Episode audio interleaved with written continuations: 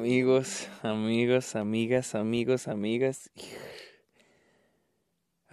Al fin, al fin vi la que es tercera, el tercer blockbuster y último blockbuster del 2020, Wonder Woman 1984. ¡Ay, qué decepción! Oh no, qué decepción con esta madre, qué decepción. Bienvenidos a Está OK. Mi nombre es Sergio Muñoz.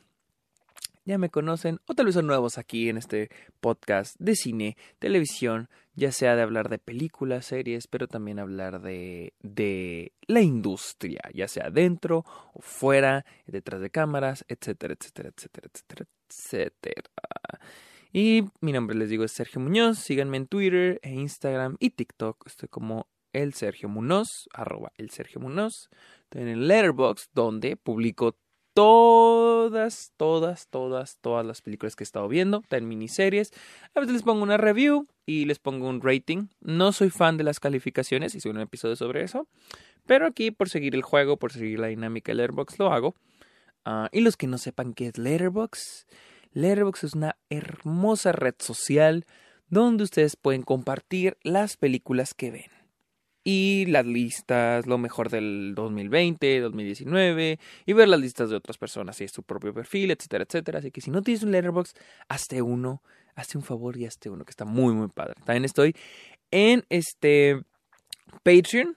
El dinero que hago en Patreon con el que ustedes me están apoyando es el dinero que ese dinero lo voy a usar para mis cortometrajes, para la inscripción de festivales.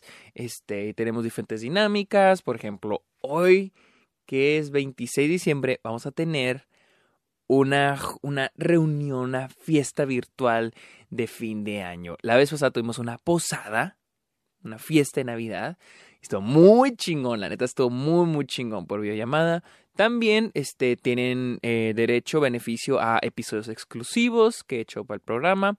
Uh, ya me aventé uno de la película A Song que está en Netflix. También una explicación sobre la jerarquización en una producción de cine, porque pues yo he estado en, en una que otra. No gran cosa, pero lo poquito o mucho que sé, ustedes ya lo juzgarán. Y también este, tienen derecho, por ejemplo, a darme ideas para nuevos episodios. Entonces, todos los que sean parte de Patreon tienen estos y más beneficios. ¿Qué más? ¿Qué más? Ah, y un último favor. Como saben, yo también soy parte del Club de los Amargados, el podcast que tengo con Héctor. Y lo mismo que les pedimos ahí, les voy a pedir aquí. Vayan a Apple Podcast y dejen un comentario y una calificación a Está OK. Vayan a Apple Podcast, busquen Está OK y vayan hasta mero, mero, mero abajo y ahí pónganle un comentario y un, este, un rating si quieren. Este, no tienen que escuchar, si escuchan en Spotify, te lo pueden hacer, igual lo pueden hacer en Apple Podcast, aunque no lo escuchen en Apple Podcast, pueden igual hacerlo. Así que comenzamos. Vamos a hablar de Wonder Woman 1984, pero también quiero hacer un análisis sobre el futuro de los blockbusters eh, pues sí, técnicamente el futuro de los blockbusters, después de, de, un análisis que he hecho sobre lo que sucede aquí con Wonder Woman 1984. Y como siempre, yo siempre inicio hablando de las películas con un background que yo tengo con la película, o este, que pensaba antes de verla. Y les voy a ser sincero, yo esperaba mucho Wonder Woman, porque la primera a mí me encantó, me gustó muchísimo tengo un problema con el final, el último acto de la primera película. Pero fuera a mí Wonder Woman me había gustado bastante, bastante. Y honestamente Wonder Woman era uno de los blog o el único blockbuster que en realidad tenía muchas ganas de verlo. Ese y Mulan. Mulan ya el último no lo vi. Y, y Wonder Woman era una película que yo en serio sí esperaba mucho. La verdad desde el primer tráiler, el segundo ya no lo vi porque a veces me prefiero ver las películas sin ver el tráiler. Pero el primer tráiler sí lo vi y la verdad sí me gustó mucho. Decía, ah, ok, se ve chingón, se ve padre esa temática de los 80. va a tener de vuelta Chris Pine. Y pues a mí me gusta mucho Gal Gadot como Wonder Woman, ¿sí? Honestamente no espero mucho las películas de superhéroes más que entretenerme, pasarme la padre, pero igual se le va a juzgar como una película normal. Les digo, no espero mucha profundidad, no espero mucho, este, no espero una película para los Oscars, pero al menos algo coherente, ¿no? Solo para que se den una idea. Hay una escena en la película del personaje de, de, Pedro Pascal. Está abrazando a su hijo. Casi al, al casi al, al, final del tercer acto. Está abrazando a su hijo. Y luego el hijo está con cara de qué pedo, ¿no? O sea, ¿qué, está pasando? Está confundido. O sea, es cuando. Es antes del clímax de la película. Pero el papá está así, ya en que Pedro Pascal se vuelve como que loquito y, y, este, y él está abrazando al hijo y el hijo está como que pedo. Así me sentí viendo esta madre. Sentí que yo era el niño y Pedro Pascal era Wonder Woman toda la película. ¿Qué pedo? ¿Qué pedo con esta película? Neta, estoy de que no mamen, o sea. ¿Qué pedo? O sea. Y bueno, la película, como lo dice el título, se situó en 1984, que son eh, alrededor de 40 años después de los eventos de la primera película. Ah. Diana, esta Diana o Diana o la Mujer Maravilla, pues trabaja en el Smithsoniano. Y nos presentan también a este nuevo personaje, interpretado por Kristen Wiig, que es Bárbara, Bárbara Minerva. Ah, y coincidentemente, ese mismo día llega una piedra, una piedra mágica. O sea, miren, Sabemos todos que las películas, los blockbusters, las películas de superhéroes suelen depender en artefactos, en devices mágicos, ¿no? Pero una piedra mágica que concede deseos, no mames. Y es que no sé, o sea, no sé si están pensando en cómo traer de vuelta a Chris Pine o en cómo crear la nueva, esta nueva, esta nueva trama. Pero nunca, o sea, esto de la piedra se me hace un desastre, porque nunca establecen bien las reglas de la piedra, nunca las establecen bien. Pero bueno, eso lo voy a estar hablando después. Le digo, llega el personaje de, de Bárbara Minerva, que es un, es el, el típico personaje que es Jim Carrey en Batman, que es Batman Forever, que es un que, está como, que es como rarita, loquita, pero ella le pide un deseo a la piedra. Y ese deseo es ser como Diane. Ella quiere ser cool, sexy, quiere ser como Diane. En el único día que la conoce. La conocen uno o dos días y ella quiere ser como ella. Que ojo, algo que se me hace bien extraño es que ella es doctora en chingadera y media y esto y esto y esto y esto. Hay una escena en donde numeran en todo lo que ella es doctora, tiene este, no sé si es PhD, pero es una doctora que al parecer nos la presenta como muy profesional. Pero nunca vemos que sea una doctora profesional, nunca la vemos haciendo la labor más que como en una o dos escenas, todo lo demás es como que buscando información en una computadora, algo que que hasta Bruce Wayne lo hizo en Batman contra Superman. Nunca vemos en realidad quién es, o sea, lo vemos por palabras. Incluso, o sea, esto de la piedra, hay una parte, de hecho, no, ella cuando llega a la piedra se la iba a su oficina. O sea, yo creo que la gente que se dedica a trabajar en museos, les digo porque mi novia lo hace, a estar cagada de risa viendo esta película y dice, no mames, ¿quién, quién chingado se lleva un artefacto que tienes que estudiar a tu oficina? O sea, y es que la película está llena de este tipo de cosas, muchas cosas ilógicas. Y les digo, todo depende en la magia. Esta es la película más mágica que he visto ya en un buen rato. Todo, eh, todo ocurre por, por, por obra de magia, ¿no? Por ejemplo, hay una escena donde. Oh, Dios.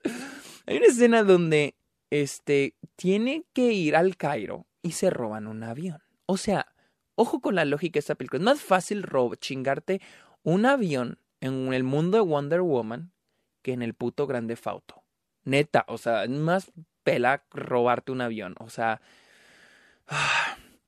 Y luego mágicamente, mágicamente, o sea, Wonder Woman, Diane, se le ocurre y dice, ah, es que sé hacer cosas invisibles. Hace mucho tiempo que no lo hago. Fue una taza de café. O sea, como que ah, va a ser algo invisible, ¿no? Pero es algo que nunca se introdujo, aquí no lo están introduciendo con palabras. Es que aquí está lleno de exposición, esta película está llena de exposición muy barata, pero también ahorita hablo de eso. Vamos con Chris Pine.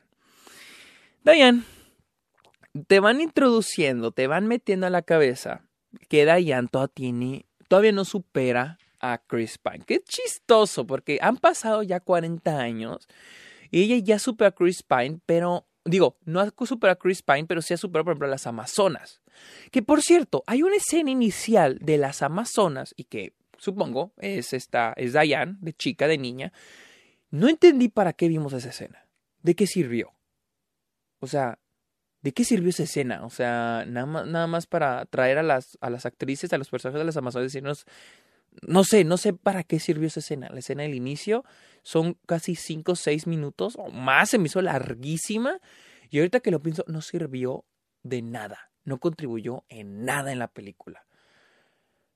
Pero bueno, les decía, Diane este, tiene una obsesión con este, el personaje Chris Pine, con Steve Trevor. Y pues ella desea con, con la, piedra en sus manos, desea que, tenerlo con él. Que ojo, algo bien chistoso con la piedra es que su poder se introduce, nos introduce en el poder que tiene cuando un güey la agarra y dice, desearía tener un café. Dos segundos después ya tiene un café en las manos. Esa es la introducción de la piedra. Esa es la introducción del poder que tiene esta piedra. Esa es la introducción. Seguimos. Diane, pues, este, desea que Steve Trevor vuelva, que Steve, que Steve Trevor este, esté con ella.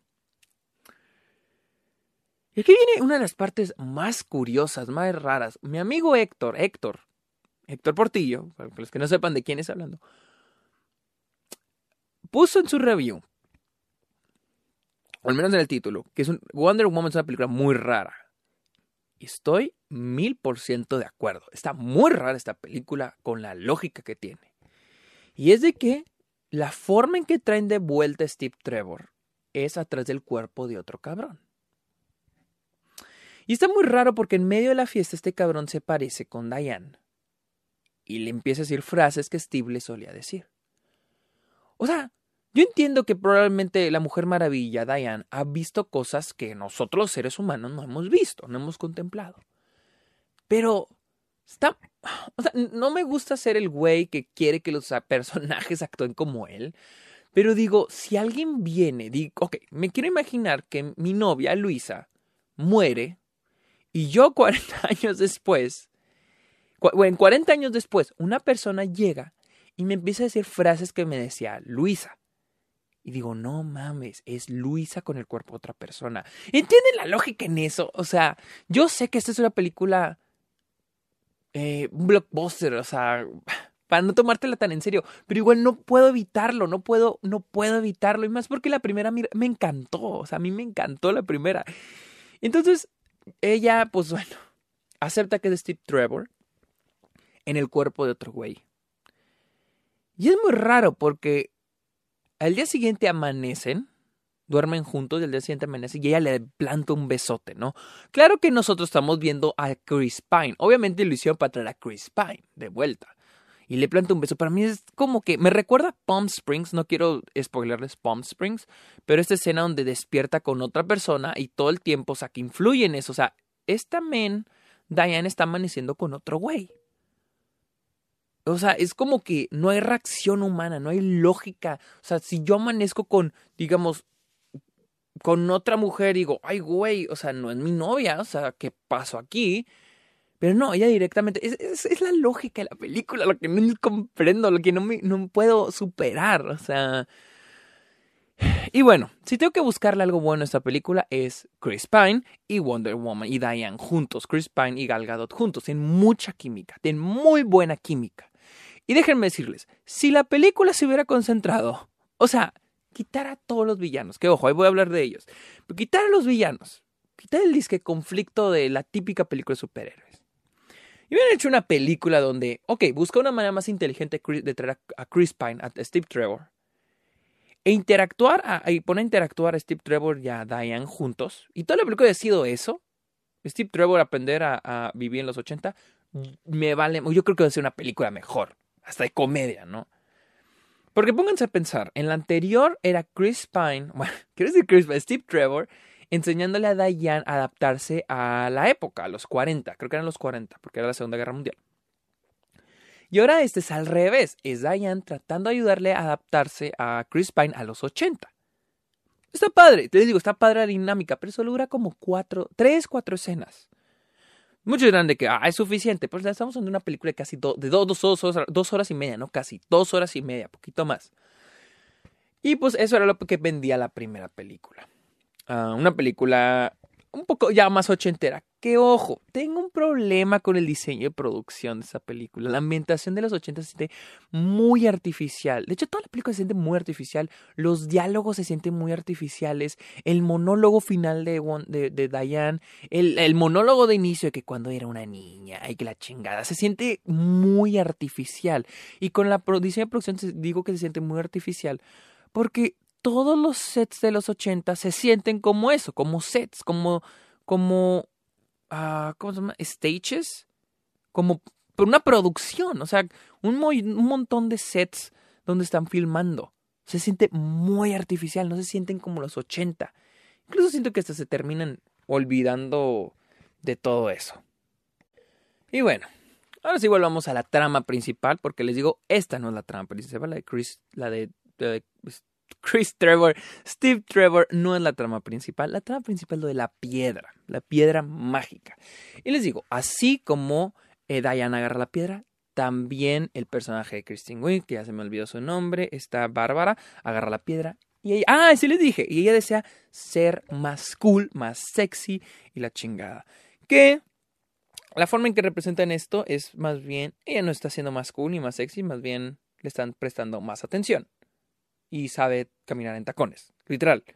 Así es. O sea, eso ser cool, más sexy, como Diane, es tener más atención y caminar en tacones. Eso es ser como Diane. Ah, más los poderes, que lo vamos a ver más adelante. Y pues en fin. También el personaje de Pedro Pascal, que es como que lo venden como un magnate de, de, de, de petróleo, pero en realidad no es un magnate, así yo pensé que iba a ser. Más bien es un güey con con intenciones de volverse un empresario, pero pues es un fracasado. Y se encuentra con la piedra. Que ojo, aquí no entiendo también él cómo supo de la piedra. Tal vez sí se explicó y no puse atención, pero cómo, cómo supo la piedra. Está muy chistoso porque desde que lo vemos, vemos que ve en la oficina piedra y lo pone una música así medio tétrica, así, así, ¿no? Y ya decimos de que, oh, este güey planea algo malo, planea algo malo, no es el malo, malo. Pero nunca nos plantean cómo supo lo de la piedra. Pero en fin, también este güey agarra la piedra y...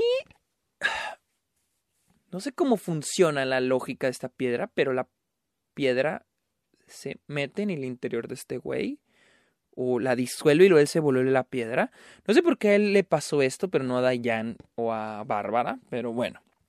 Y él técnicamente se vuelve se vuelve la piedra, ¿no? Él es el que concede los deseos. Y como les decía, de la piedra nunca llegamos a saber exactamente, o sea, sabemos que concede deseos, pero también va como que planteando sus propias reglas mientras avance la película. Obviamente plantea las reglas basadas en lo que necesite el guion. Por ejemplo, a veces nunca te dicen de dónde es, primero que nada. Después dicen que le concede deseos a las personas. Después se plantean que solo un deseo por persona. Después se plantean que es deseo por deseo, o sea, este Pedro Pascal le concede un deseo a alguien y esa persona le concede un deseo a Pedro Pascal. Después te, plantean que este te plantean que la piedra te concede un deseo, pero te quita algo. Obviamente esto para plantearte que le van a quitar sus poderes a Wonder Woman, o sea, vamos a volver esa vieja de superhéroes de que le van a quitar sus poderes, ¿no? O sea, para elevar los stakes de la película, vamos a quitarle sus poderes. No hay, no hay más, les digo, no hay más. Me gusta cuando elevan los stakes del personaje de Diane con la idea de los deseos, que es algo, es algo que es, un tema que me gustó. Las intenciones de tomar ese tema sobre lo que deseamos y cómo nos perdemos, que es muy evidente ese, ese, ese mensaje. Me gusta el mensaje, pero siento que está muy mal planteado. Tengo como que, como que mi cabeza era que están escribiendo el guion diciendo que, ok, el tema tiene que ser este y todo lo escribieron en base a eso. Pero pero un chile colorado con queso, ¿no? Un chile colorado con queso. O sea, la piedra mágica nunca, o sea, nunca sabemos exactamente sus reglas. O sea, las vamos sabiendo a cómo va avanzando la película y cómo mientras ¿qué, qué necesita el guion ok bueno ahora necesitamos quitarle las, los poderes a, a, a Dayan ok vamos a poner que esta madre te quita algo una habilidad o algo te quita no pues sí eso eso eso eso te quita y como les dije esta película es muy mágica porque todo lo hace con, con por arte de magia. Les digo, hay una escena donde se roban un avión, literal, se roban un avión. Y les decía, yo no sé cómo lo supieron manejar, cómo supieron pilotear, porque sí, Steve Trevor es un piloto, pero él, pero, pues, digo, yo quiero pensar, no soy piloto, no soy experto en estos pedos, pero ha de ser que está cabrón manejar, un, pilotear una, una nave 40 años más nueva que las que solías manejar. O sea, yo pienso, yo pienso, tal vez soy un pendejo en pilotaje. O sea, sí soy un pendejo en pilotaje, en todo esto de, aeronáutica, pero yo quiero pensar que está cabrón. Yo pienso que está cabrón manejar una, una nave así. El avión, les digo, se hace invisible solo por exposición de que está, está Diana nos dice, ah, es que una vez hice, tal vez lo puedo hacer invisible, ¿no? Lo hace invisible y también lo saca al radar. ¡Wow! Ah, también llegan al Cairo en el avión. Así, llegan al Cairo en el avión, nadie reportó el avión, nadie, nada. Y viene una caravana, da la coincidencia que en el mismo camino donde se dirigen viene la caravana donde viene el Pedro Pascal, del, él viene del Cairo, ellos van al Cairo y dice, ahí va, ahí va, ahí va Max, ahí va Max. Max Lord, Black Max Lord se llama el personaje, ahí va Max. Y, verga, ¿cómo lo vio? Pinche vista de, de águila. Y también por arte de magia hay muchas escenas donde Wonder Woman se quita, el, se pone el traje, no, no sé dónde chingado sacó, no sé cuál es la lógica de esta película, incluyendo al final. De, después acaba toda esta secuencia de acción en el Cairo. Está Diane, habla con Bárbara y le dice, ¿sabes qué? Hay un chamán maya, esto fue lo que entendí, hay un chamán maya en Galaxy Records que, creo que es una tienda, eh, que sabe sobre esta madre. Ahí le caemos, ahí nos vemos, sale pues. Siguiente escena, del Cairo, brinca otra vez a Estados Unidos. Igual Pedro Pascal. Dice que verga, ¿cómo llegaron tan rápido? También, pues tenemos la escena donde Pedro Pascal entra a la Casa Blanca. Y es que esta cosa de los deseos, les digo, funciona para abrirnos así de manera muy fácil hacia donde va el villano. Ah, y después ya va a la Casa Blanca y va a tener el poder que tiene el presidente de Estados Unidos. O sea, incluso al final, ya cuando se arrepiente o lo que sea, ya lo lleva un helicóptero hasta exactamente donde está su hijo. ¿Cómo chingado supo dónde está su hijo, güey? Es que, y la película les digo, así se la vive, así se la vive esta pinche película.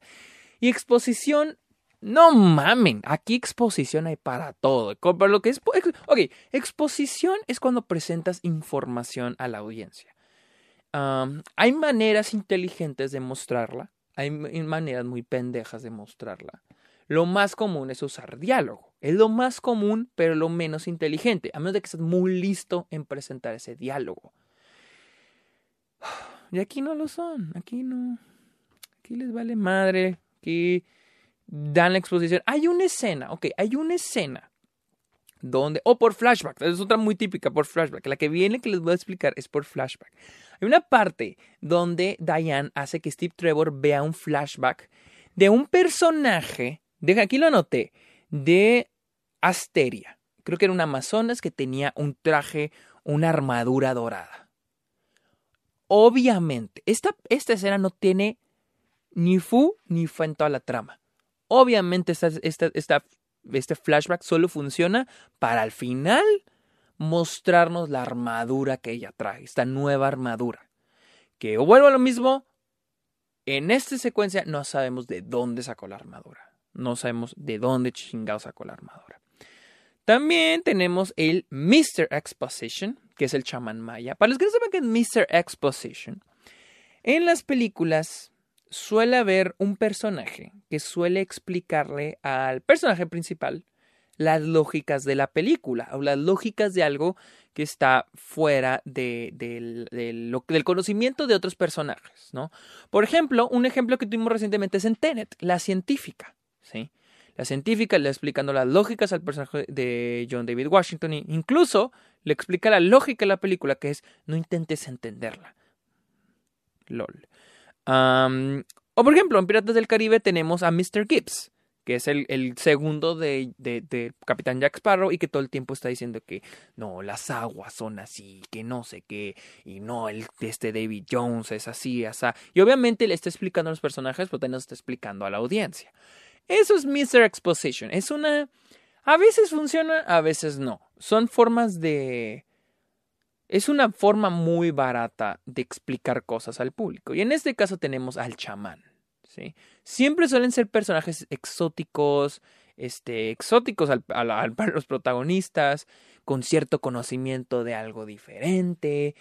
Pueden ser científicos, puede ser, por ejemplo, el, el jefe del personaje, como en, en 007, es M.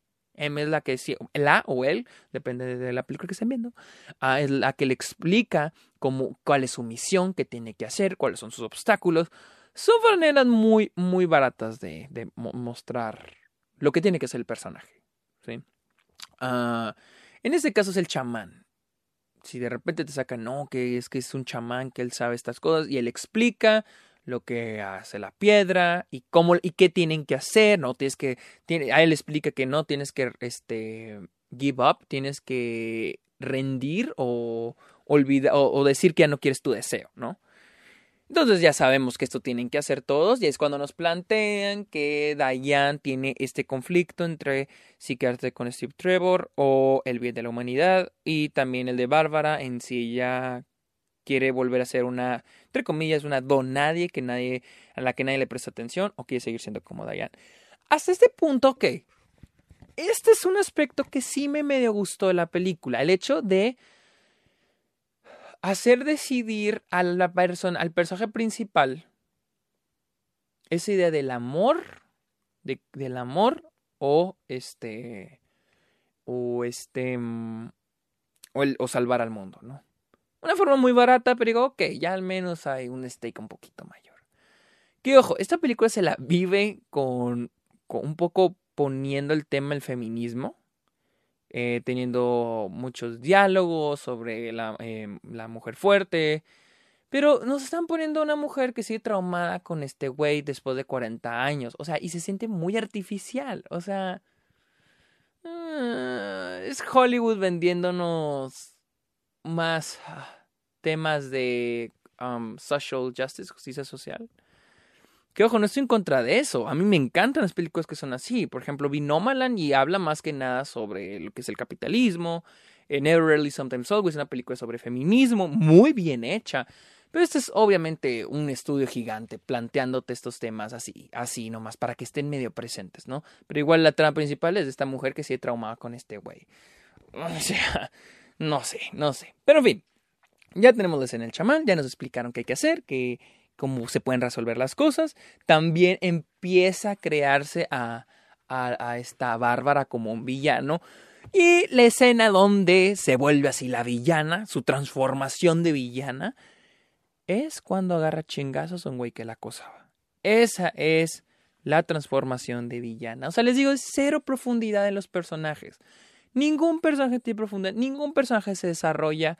Dayan, que la protagonista, tampoco se desarrolla. Incluso tenía un, tenía un desarrollo mejor en la primera. Aquí tiene cero, cero, cero, cero desarrollo. Otra, otra, mm, otra escena con, con exposición que digo, no mames, o sea, aquí se la recontramamaron. Es cuando Pedro Pascal entra a la Casa Blanca y este. Y cuando va a salir, ve unos planos. ya, ya, literal, ya acabó lo que iba a hacer en la Casa Blanca. Ve unos planos. Y, ok, antes de explicarlo. Hasta aquí yo no sé a dónde hubiera ido Pedro Pascal. Porque hasta este punto yo no sé cuál era el objetivo de Pedro Pascal. Sí, él quería ser rico, este, quería que su empresa fuera este, este, poderosa, bueno, que fuera exitosa. Incluso hay una parte donde le dicen perdedor enfrente de su hijo, que obviamente es para elevar los stakes de que él le quiere demostrar a su hijo y luego al último se pierde en la locura por los deseos. Es muy evidente este pedo. o sea, no sabemos exactamente qué quiere. Al final se convirtió en un malo malote villano de caricatura. digo, todos los personajes son una caricatura aquí, se convierte en un malo malote de caricatura ñaca ñaca porque, no sé, o sea, ya nomás está consciente de deseos y quiere dominar al mundo. O sea, y en esta parte de la Casa Blanca, les digo, él ya se va, él dice lo de no, lo de las armas nucleares que quiere el presidente, y dice, ok, fuga, vámonos, y luego se topa con unos planos. Aquí mi pregunta es, o sea, ya después de aquí ya es todo lo que indica los planos, que ahí voy a explicar. Pero ¿qué hubiera pasado si no hubiera encontrado esos planos? ¿A dónde hubiera ido? ¿A dónde, a, dónde se dirigía? ¿Cuál era su intención? Pero bueno, se encuentra los planos y le pisa al presidente, ¿qué, qué, qué es esto? ¿Qué es esto?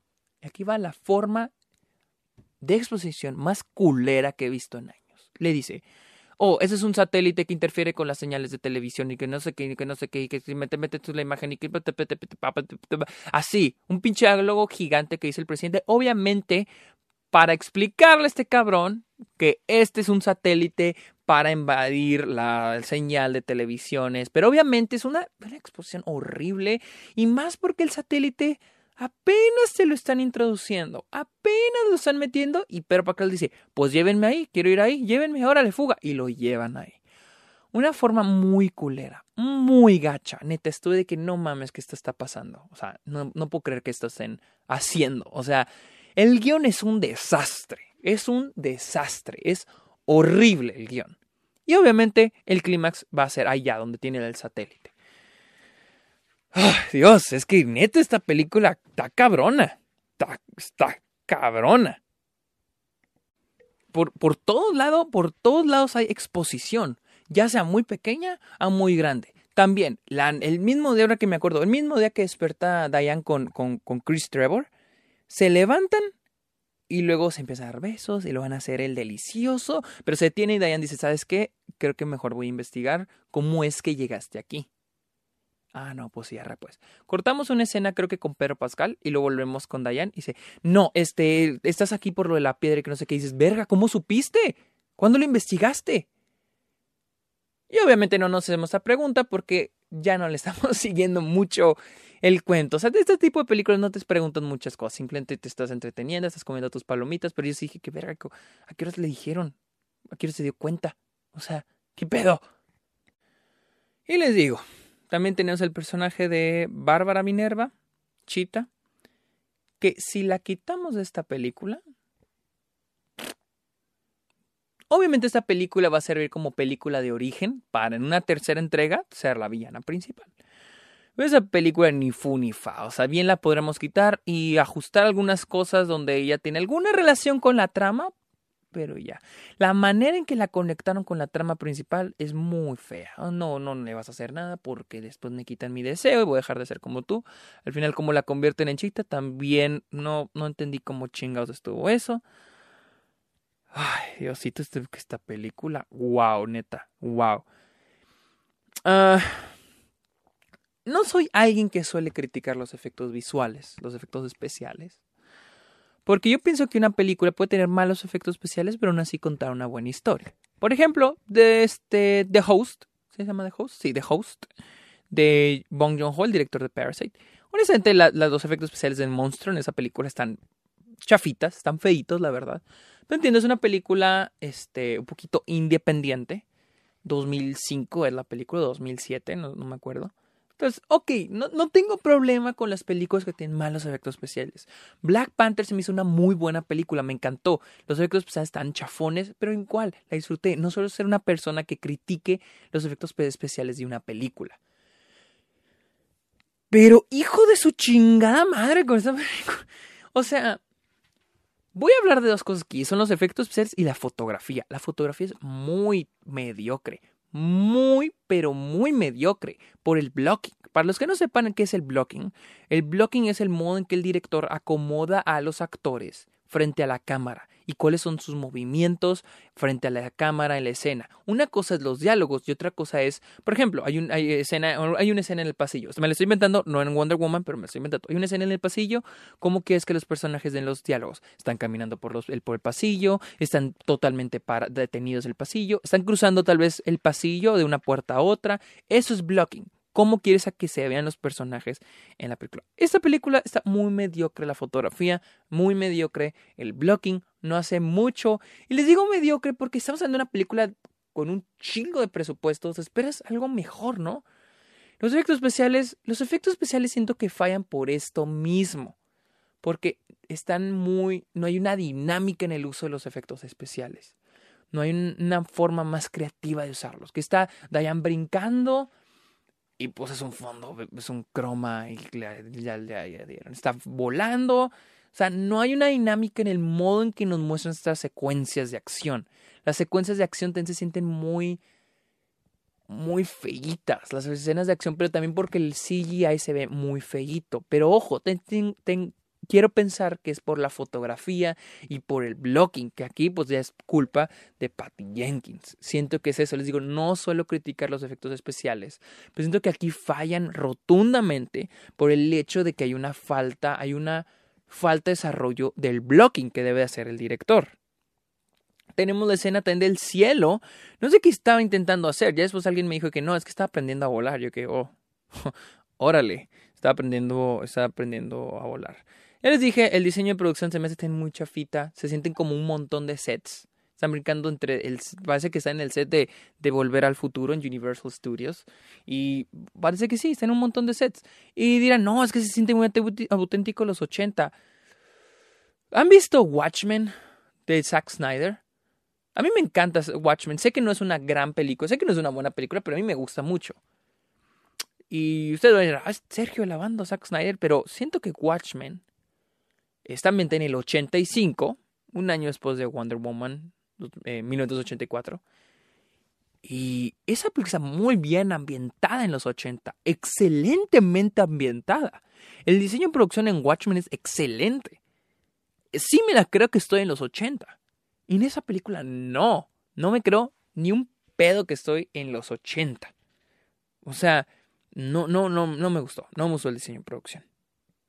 Después, más adelante, otra exposición, tenemos el backstory de Pedro Pascal, del personaje de Pedro Pascal, que nos lo presentan al final, casi en el clímax de la película.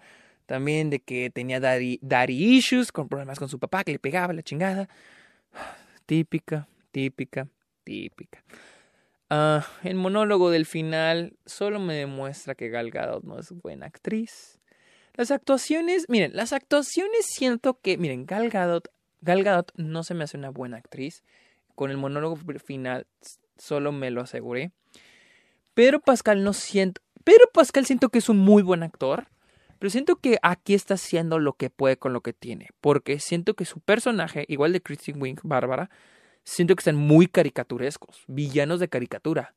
O sea, y siento que aquí los actores pues hacen lo que puede con lo que tienen. Gal Gadot brilla con brilla en ciertos momentos, pero por la carisma, o sea, ver a Gal Gadot te alegra el día, ¿no? O sea, es buena onda, es chida, a mí me gustaría ser compa de ella, pero es porque es Gal Gadot, o sea, no, no, no hay mucho en el personaje. También tiene que ver con la escritura del personaje, pero también ella no le mete. O sea, está haciendo ella. También, pues la dinámica que tiene con Chris Pine, la química, queda muy bien, les digo, pero al final queda muy, muy, muy, muy de fondo en todo el, el desmadre que es esta película. También el personaje de Bárbara. Siento que Kristen Wing hace lo que puede con lo que tiene. Porque pues el problema es la escritura del personaje, no tanto la actuación de ella, es el escrito del personaje. Igual no hay, no hay un bond, no hay una relación fuerte entre Diane y, y, y, esta Christine, eh, bueno, Bárbara. Les digo, hay, diálogos muy artificiales. Por ejemplo, hay una parte donde están comiendo y luego Bárbara dice, ay, eres muy graciosa, jamás había conocido a alguien tan gracioso en mi vida. Güey, ese tipo de diálogo estoy de que no mames. O sea, ¿por qué? O sea, y eso es casi el inicio de la película, es casi el inicio, o que no mames, o sea, con esto le están dando así como que una relación de amistad a estos dos personajes. Ay, no. Sí, o sea, lo que falla aquí es el guion. El guion es un desastre, un desastre rotundo. Ah, les digo, los efectos especiales no lo, no, o sea, yo no tengo problema, el problema es el blocking, el problema es la fotografía. Son muy, muy, muy mediocres. Son muy, muy, muy mediocres. Siento que también querían hacer algo gigante, ¿no? Por ejemplo, que va a colapsar la civilización, ¿no? Y pues obviamente a través de los deseos, la gente que empieza a ver como que un desastre en el mundo, en Medio Oriente, en Estados Unidos, pero también de una manera muy pobre. Pues como están deseando, están todo el mundo deseando deseos. O sea, sé que estoy desear deseos, no la compro. No la compro. Esta idea de que desean lo que quieren, no, no. Nomás no compro ese, esa forma de contar, de contar la historia. ¿Qué más? ¿Qué más? ¿Qué más? ¿Qué más? ¿Qué más? ¿Qué más? Este, les digo, el inicio de la película también no entendí para qué sirvió tener a las Amazonas de vuelta. Ah, el tema de los deseos. Sí, tengo que sacarle dos. Tengo dos cosas buenas a la película. Pues es esto de lo de los. Lo de los deseos. Está buena la intención. Pero obviamente está muy, muy, muy, muy, muy, muy, muy, muy, muy, muy mal planteada. La química entre Gal Gadot y Chris Pine, buenísima, excelente. Me hubiera gustado que la película solo fuera de eso, olvidar todos los villanos y, concentrarnos solamente en eso. Y. O sea, y al final, o sea, les digo, y al final siempre estuvo con otro güey, ni siquiera estuvo con el cuerpo de Chris Pine, estuvo con otro güey, y al final lo ve. O sea, imagínate que ahora lo ves, es que no entiendo, o sea, una escena donde lo ve al último el cuerpo del güey. no, no. No, no, no, no, no, no, no, no, no, no, no, no, no, ¿qué, qué pedo? Ahora, tengo alguna pregunta, esto no no interfiere en si pienso que es bueno o mala, esto ya pasa con muchas películas, pero hay un cambio de radio, no sé si se cambió, la, el radio, amigos, es el tamaño de la imagen. Al inicio la escena en las Amazonas se ve en, está casi en full la película. Después cuando aparece el título de la película ya cambiamos a un radio este más pequeño, Eh, no sé cuál es, un, eh, 85, 83, no recuerdo. Con las franjas negras, para que no se me pierdan. Y en la escena final, la escena donde está nevando y que es Navidad, este, vemos a la otra la imagen en full. No sé si se grabaron estas dos escenas en momentos diferentes o a todo lo del resto de la película, pues se me hizo muy raro. Es un comentario que quería dejar, porque cuéntense que analizamos aquí, creamos dudas, preguntas sobre la película. Y quiero pasar a lo siguiente. Si se me ocurren más cosas lo voy a mencionar, pero esto es lo que tengo en la cabeza y anotado en mi celular. Estoy literal anotando a madre durante la película todo lo que no me parece. Ah, eh, el soundtrack, el soundtrack de Hans Zimmer ah, se siente como medio reciclado, ni siquiera de Wonder Woman, se siente reciclado de Batman contra Superman. Ojo, voy a decir algo muy controversial, probablemente ser muy controversial. Pero quiero que me, quiero que me respondan algo. ¿Qué diferencia hay entre Wonder Woman 1984 y Cats? Las dos tienen un guion horrible. Los, efectos especiales son malos, o al menos la gente se burla de Cats por los efectos especiales. En esta película ni se diga. Literal, Cheetah se ve como uno de los personajes de Cats. Los personajes son extremadamente caricaturescos en ambas películas. Y la lógica de la película está por, o sea, por todos lados. Es un desastre en la lógica de la película. ¿Qué diferencia hay? O sea, sé que obviamente burlarnos de Cats es un meme, es un chiste en, Twitter. Pero ya, siendo más objetivos, ¿qué diferencia hay entre Cats y Wonder Woman 1984? Les dejo esa pregunta, les dejo esa pregunta. Y lo va a tuitear al rato, lo va a tuitear al rato, pero les dejo esa pregunta. Lo que quiero hablar es, ¿cuál es el futuro que le depara a los blockbusters? Y eso es lo que digo. Más vale más vale que los cines vengan de vuelta.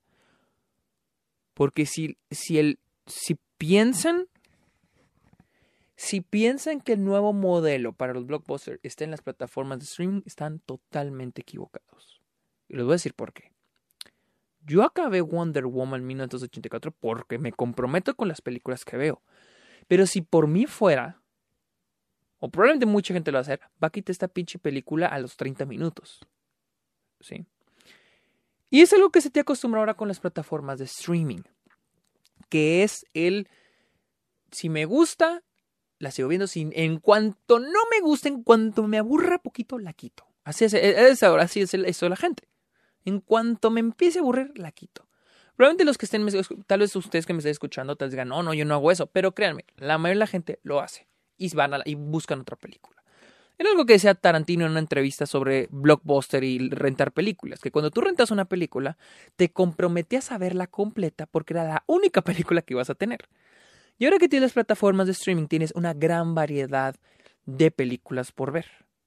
Y, si una te aburre, una escena, ya te, estás, está aburriendo poquito, la quitas. Ni siquiera le das más oportunidad, la quitas y vas a la que sigue. Y es a lo que voy. Las películas blockbuster siento que no tienen cabida en, eh, o no tienen lugar en las plataformas de streaming, porque siento que la gente va a empezar a aplicar esto. Esa es una cosa. Siento que la gente va a empezar a quitarlas y van a ver cero rentable el hecho que el hecho de que películas como Wonder Woman, como Dune, como y no importa, por ejemplo, Dune tal vez sea gigante y sea chingona, pero siento que las películas de Denis Villeneuve sea, siento que son películas que puedan llegar a aburrir en algún momento. En algún momento, alguna escena te puede aburrir. Imaginen, Blade Runner 2049. Probablemente la gente, si lo hubiera estrenado en, en plataforma streaming, la gente lo hubiera quitado de volada. The Irishman, no nos damos lejos, The Irishman en Netflix, la gente la quita de volada. Por eso Netflix, por ejemplo, siento que es más inteligente con esto de, ese tipo de películas, porque sabe que este, películas de gran presupuesto no van a hacerle tan, no, no, no, valen tanto la pena a menos de que sean a premios, como The Irishman. Sí, pero en fuera son muy pocas las películas grandes que Netflix estrena. Son muy pocas, a comparación de todas las que Warner quiere estrenar. siento que esto podría extinguir a los blockbusters si es que no vuelven los cines. Ah, el hecho de que se estén eh, estrenando en plataformas de streaming, porque la gente siento que la va a ver y al ratito la va a quitar. Y en el cine no, vas al cine y es a lo que voy. Vas al cine y la ves completa. Y es, y esa otra cosa, esa otra cosa a la que voy. Siento que los blockbusters pertenecen al cine. Todas las películas se tienen que ver en el cine. a mí me encantan las películas independientes en el cine. Pero siento que el blockbuster tiene que, o más bien el blockbuster de ahora, porque por ejemplo de Tiburón, de Steven Spielberg, está bien verla en tu casa, pero siento que los blockbusters se tienen que, tienen que ver en el cine. Porque tienes el sonido, la imagen, los que la ven en 3D, los que la ven en IMAX. Pero si no la, si la haces en tu casa, pierde lo, la poca esencia que tiene la película. O sea, siento que no hubiera tenido la misma recepción Wonder Woman si se hubiera estrenado en cine. Siento que ha tenido una mejor recepción por el hecho en que la gente reacciona a una película blockbuster en el cine. Pero solo es, esto es solo una idea, para que, esto es solo un, una forma de que nos demos a la idea de que los blockbusters no son tan buenos. Dependen de este elemento espectáculo para ser un éxito. ¿Sí? Uh, Avengers Endgame, ¿hubiera sido la misma reacción si lo hubieran visto en, directamente en plataforma de streaming? Es un ejemplo. Guardianes de la Galaxia, otras películas. Jurassic World. No quiero irme solo con las películas de superhéroe. The Rise of Skywalker. ¿Cuánta gente no hubiera puesto The Rise of Skywalker y lo hubiera quitado en caliente? Yo lo hubiera quitado. Obviamente la vimos completa porque fuimos al cine y la vemos completa. Pero es a lo que me refiero. Muchas de estas películas no traen, no traen nada de historia, no traen nada de esencia. Y a veces ya es nomás el espectáculo. Y mucho, incluso muchos nos damos cuenta de eso, pero vamos como por el espectáculo, comer palomitas, pasar el tiempo. Pero si ya no es así, si ya te va a aburrir la película, porque lo único por lo que le estás viendo vale la pena solo verlo en el cine, no tienes el sonido, no tienes la imagen como en un cine, y eso es por lo que vale la pena la película, entonces ya la gente no va a ver blockbusters. ¿Sí? Y les voy a dar un, super ejemplo. Ayer vi Wonder Woman con, con mi mamá y con, con mi hermanito, y mi mamá me dijo, me dijo esto. Yo que no sé de cine, la verdad sí se me hizo una película mala una película chafa, Wonder Woman, o de 1984. Entonces cuando ya la gente, o sea, y si la ves en el cine a veces como que, ah, me la pasé padre, con mi palomitas, me la pasé bien chingón. Pero aquí encerrado en la casa y la estás viendo, o sea, soy sincero, yo sí la quería quitar. Pero sé que no, o sea, la tengo que acabar. Tengo compromiso con la película, la tengo que acabar. Pero obviamente no, la, gente no es así, la gente la va a quitar. Y la entiendo, o sea, la entiendo completamente, van a quitar a esta madre, no la quieren ver. Entonces, siento que Wonder Woman 1984 sí va a definir a la forma en que vamos a consumir. No, va a definir cómo los estudios van a distribuir sus películas. Ahí a Warner les va a aparecer. Ya si se quieren hacer loquitos o no, bueno. Pero a ellos les va a aparecer cuántas personas la vieron, cuántas la quitaron y en qué momento la quitaron. O sea, Ahí les va a aparecer si la gente a los 30 minutos, 20 minutos, 15 minutos quitó la película. Entonces se van a dar cuenta que algo anda, algo anda mal, ¿no? Y si la, y, la gente, la misma gente, o sea, si sabe, si empieza a decir, bueno, la anterior no estuvo tan buena, la anterior de Super no estuvo tan buena que está en streaming. ¿Por qué voy a ver la siguiente? ¿Por qué voy a pagar por HBO Max y Wonder Woman no estuvo tan buena? Pero tengo, siento que el hecho de que se estén estando en plataformas de streaming puede ser la cosa que le eche un salvavidas a los cines. No sé si me entendieron en conclusión. En conclusión, mis dos cosas aquí es de que uh, con la plataforma de streaming es más fácil que la gente deje de ver la película y ya se, se rinda con la película. Al igual que con muchas, ya sean independientes, comedias románticas, dramas, terror, igual con los blockbusters va a aplicar la misma. No importa qué tan grande sea la película, la gente va a seguir queriendo quitar la película si le aburre. Si no están pagando extra, la van a quitar. Uno. Y dos, aquí nos damos cuenta que muchos de los blockbusters solo tienen para ofrecer lo que puedes ver nada más en el cine. Los visuales, el sonido y nada más. Mientras no la veas en el cine, la película está plana. La película está totalmente plana, no hay una historia, no hay nada que te atrape. Y pues igual la gente va a decir, no mames, o sea, si no la puedo ver en el cine, pues yo no la quiero ver aquí. O sea, ya no es, ya aquí estoy viendo que la gente ya a veces ya no es tanto como que, oh, sí, ver a Wonder Woman o ver a tal personaje o a tal, es más como que, ah, vamos a ver una película de superhéroes, vamos a ver Wonder Woman porque es entretenida, pero si, pero si puedes encontrar algo mejor, la gente lo va, lo va a consumir mejor, esa otra cosa. Entonces, esa fue mi opinión de Wonder Woman y mi análisis sobre qué podemos sacar no de específicamente la película, pero de cómo le van a hacer los blockbusters y los estudios en el futuro. Que si es una buena decisión para Warner este, seguir sacando sus blockbusters en, en su plataforma en HBO Max. Mm, yo pienso que deberían volver a los cines y seguir retrasando hasta que abran. A menos de que ellos quieran darle otro intento, otra oportunidad. Pero siento que no. otro ejemplo, otro ejemplo, otro ejemplo muy grande en, en, esta película es la recepción de los críticos. de un día a otro tenía Wonder Woman casi 90 y cayó a 69. Y les digo, hubiera tenido la misma recepción la película en el cine, la gente hubiera tenido una, una, una opinión más positiva sobre la película. Y ojo, no solo son los críticos, ¿eh? De críticos ahorita tiene un 68, creo, en Rotten Tomatoes. Y la audiencia en Rotten Tomatoes tiene un 73, no, no está muy despegada. En IMDb, en Metascore, tiene un 59. Y creo que de, de los usuarios en IMDb tiene un 6.3. O sea, este peón no está muy despegado. O sea, críticos de audiencia este, regular están de acuerdo, están casi de acuerdo en lo mismo. No es algo así como The Last Jedi, ¿no? Que los críticos les encantó, pero a los al público o al menos los fans la odiaron. No es lo mismo, no están las mismas. O creo que Batman, no sé si Batman contra Superman está así despegada, pero al menos Wonder Woman sí anda muy pareja entre lo que opinan los críticos y lo que está opinando el público en general. Siento que eso sí va a definir mucho en el modo en que se distribuyen las películas blockbusters. Como lo dije casi inicios del año cuando empezó la pandemia, lo dije en el Club de los Amargados, sin cines, las películas blockbusters se van a extinguir.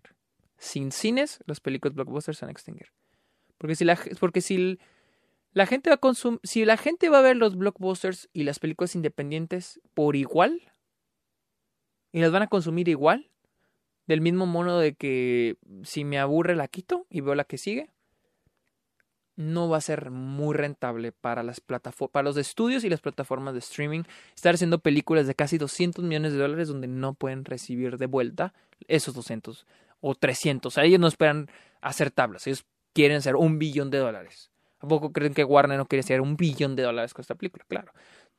Pero si no lo van a lograr, entonces muchos estudios no van a ver el caso de estar haciendo blockbusters. En caso de que no hubiera cines en caso de que no hubiera cines, sigo con mi idea de que los blockbusters se pueden extinguir. Así que esta fue mi opinión de Wonder Woman y mi análisis sobre los, este, lo que le depara a los blockbusters. Mi nombre es Sergio Muñoz, síganme en Twitter e Instagram y TikTok como arroba el Sergio Munoz con N, no con ñ. Ah, también estoy en Letterboxd. Ya les dije lo que es Letterboxd, la maravillosa cosa que es Letterboxd.